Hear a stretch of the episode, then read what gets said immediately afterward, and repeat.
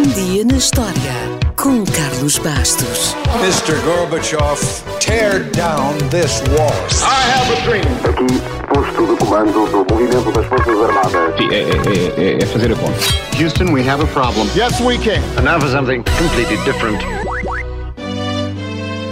No dia 23 de junho de 1996 foi lançada no Japão a Nintendo 64.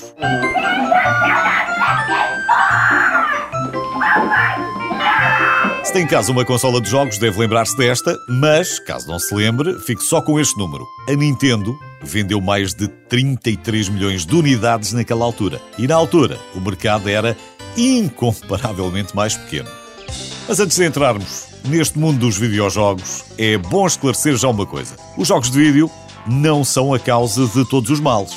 Antes, pelo contrário. Claro que se se tornarem num vício, fazem mal, como todos os vícios. E obviamente, se os jovens passarem o dia inteiro sentados, isso também não lhes fará bem nenhum à saúde. Mas parece-me que aí a responsabilidade não pode toda cair em cima dos jogos. Portanto, vamos começar com um estudo curioso que chegou à conclusão que quem joga na sua consola, principalmente jogos de ação, desenvolve a capacidade de tomar decisões corretas muito mais rapidamente. Ao que parece, os jogadores desenvolvem um sentido mais apurado para o ambiente que os rodeia e isso ajuda-os a realizar várias tarefas de forma mais eficiente e rápida. Isto é verdade para os militares, pilotos, polícias, astronautas e por aí fora. Mas também é verdade para os cirurgiões. Segundo um estudo, os cirurgiões que jogam regularmente cometem 37% menos erros e realizam as suas tarefas 27% mais rapidamente do que os colegas. Pense nisto na próxima vez que passar por um hospital.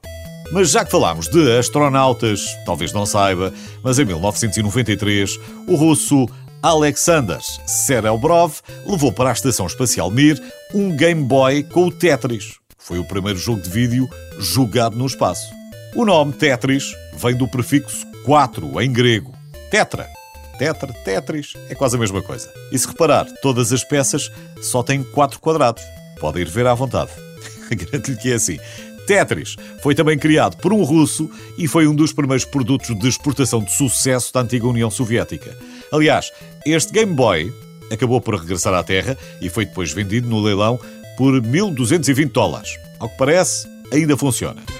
Os jogos são evidentemente um negócio lucrativo, desde o momento em que qualquer adolescente quis ter no seu quarto a diversão que encontrava num salão de jogos, e tudo dá dinheiro. Os jogos, as consolas, o merchandising, os filmes e o que mais posso imaginar.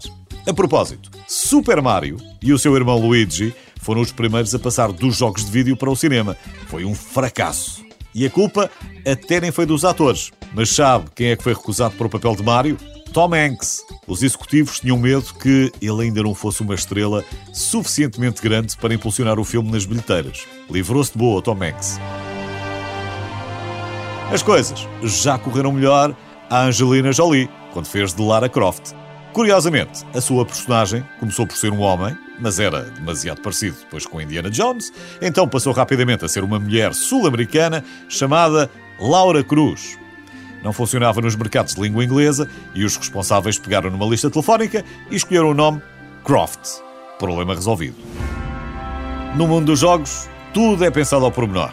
Os pormenores valem muito dinheiro e também podem valer votos. Fica este exemplo para terminarmos. Durante as eleições presidenciais de 2008, Barack Obama comprou espaço publicitário e fez campanha em 18 jogos. Os autores, com a sua cara e a mensagem Yes We Can, apareceram nesses jogos destinados a um público entre os 18 e os 34 anos. E então, ainda acha que os jogos de vídeo são só para crianças?